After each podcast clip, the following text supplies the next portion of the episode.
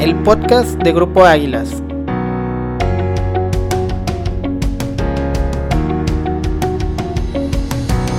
Bienvenidos al podcast de Grupo Águilas, el podcast donde se habla de seguridad. Mi nombre es Mayra Villegas y el día de hoy estaremos hablando de la norma 035 y factores de riesgo psicosociales en el trabajo. Para abordar este tema nos acompaña la psicóloga de Grupo Águilas, Nancy Arellanes. Buen día, mi nombre es Nancy Arellanes, soy la psicóloga de Grupo Águilas. Eh, me dedico a lo que es a hacer esta revisión de los filtros para el personal que ingresa a Grupo Águilas, además pues dar esta contención al personal en caso de, de requerirla, así como asesoría psicológica y pues les agradezco la invitación aquí al segmento. Gracias Nancy, ¿podrías hablarnos un poco del tema que se tocará el día de hoy? Bueno, eh, sabes que en los últimos años la Organización Internacional del Trabajo ha tenido como mucho interés en lo que son los riesgos sociales y pues los ha estado analizando. Y en este contexto pues se identifica que los lugares de los centros de trabajo son eh, una fuente ¿no? de, de estos riesgos, pero también es una fuente donde se pueden tratar y se puede buscar el bienestar de los trabajadores.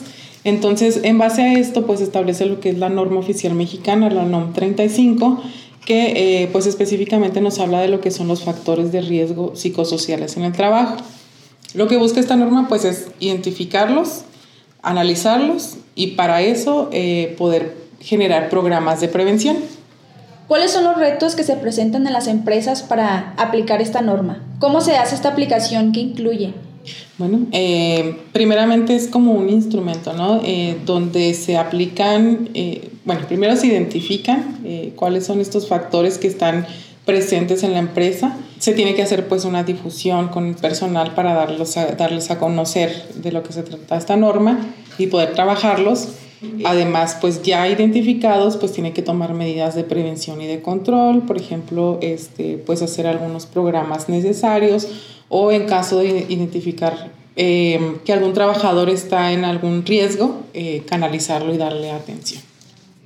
Ok, ¿cuáles son los riesgos eh, de los que se maneja o habla esta norma?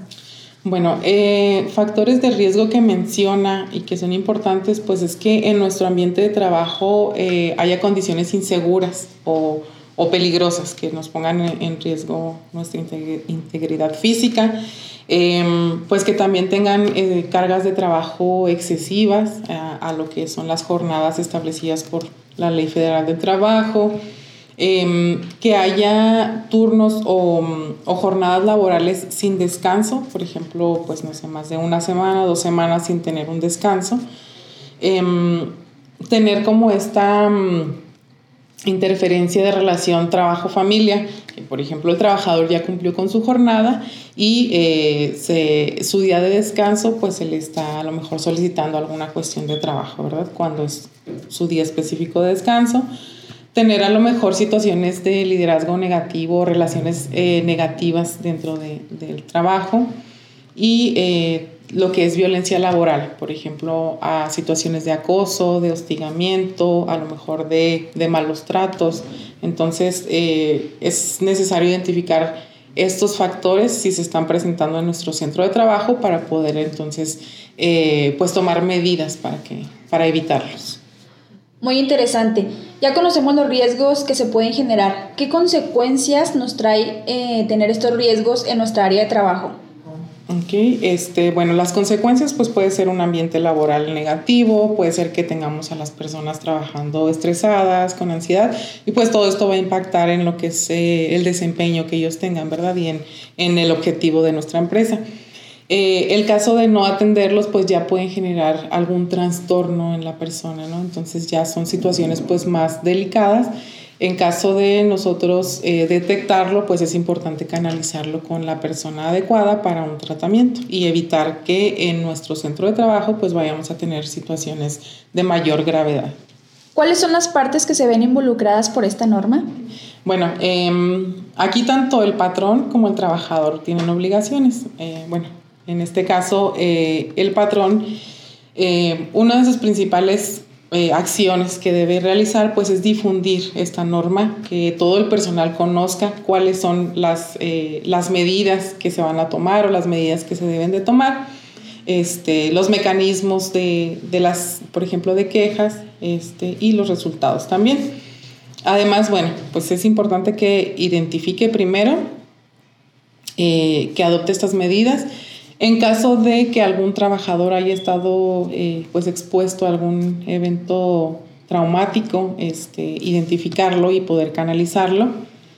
Otra obligación es realizar exámenes médicos y evaluaciones psicológicas al personal y eh, llevar registros tanto de lo que son las, eh, pues los resultados, las medidas que se van a adoptar en caso de identificar algún personal que haya tenido estas situaciones, tener estos registros. Y en el caso de lo que son los trabajadores, eh, bueno, el trabajador tiene como obligación estar involucrado en estas medidas, eh, observar cuál eh, qué es lo que está haciendo mi empresa ¿no? para poder cumplir con esta norma, participar además si ellos identifican alguna situación que ellos, o bueno, que nosotros como trabajadores vemos que nos está afectando, entonces este, pues identificarla y manifestarla. Eh, también pues un compromiso, ¿no? Abstenernos nosotros mismos como trabajadores de, realizar prácticas negativas o acciones que eh, nos lleven pues a, tener un clima laboral negativo o situaciones pues ya de violencia, ¿no? Em, otra obligación que tiene el trabajador pues es someterse a estos exámenes médicos. Si se nos requiere algún examen médico o una evaluación psicológica, eh, estamos obligados pues a, responderla. Eh, también pues participar, ¿no? Participar en todo lo que tenga que ver con eh, si se implementa alguna dinámica de integración o alguna, este, alguna capacitación, pues tenemos que participar en ello. Y en caso de que nosotros eh, pasemos por alguna situación vulnerable o traumática, informarlo por escrito. Esa es una obligación también del trabajador. ¿Cuáles serían las recomendaciones para la correcta implementación de esta norma en los centros de trabajo? Bueno, eh, por parte del trabajador, creo, perdón, del, del patrón, creo que es importante eh, primero pues difundir, ¿verdad? Básicamente es difundir que existe esta norma, cuál es el objetivo de esta norma, por qué se está realizando, este, identificar cuáles son nuestras áreas de oportunidad o cuáles son los factores de riesgo que nosotros tenemos en, en la empresa para poder pues, promover la participación de, nuestros eh, colaboradores o empleados. Este, y en caso de que tengamos identificado algún, alguna persona o alguna situación, pues dar este seguimiento para poder resolverlo. Y pues por parte del trabajador, pues tener esta disponibilidad o disposición este compromiso de participar, eh, como se menciona a veces, ¿no? De ponernos la camiseta, eh, de que esta es mi empresa y de que es mi lugar de trabajo y es un lugar donde yo eh, pues me quiero sentir bien. Entonces, si yo detecto algo que creo que puede mejorar, pues participar y, y sentir como esta, mm, este compromiso.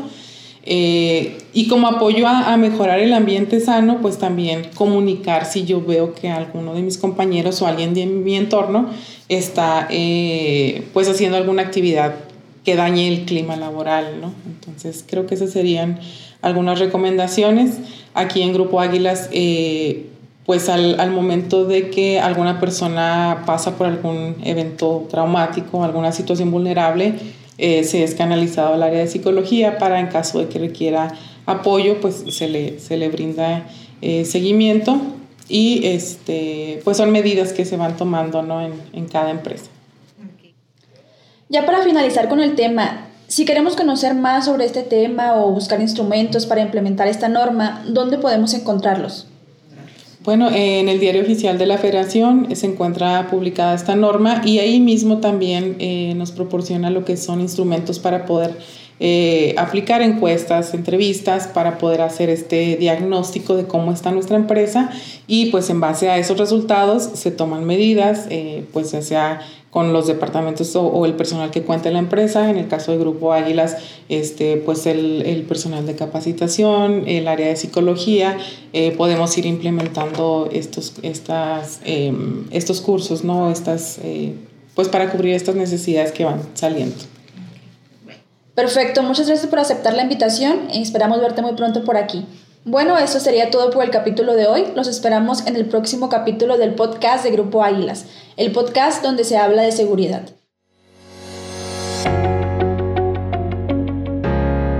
Nos vemos en el próximo episodio del podcast de Grupo Águilas.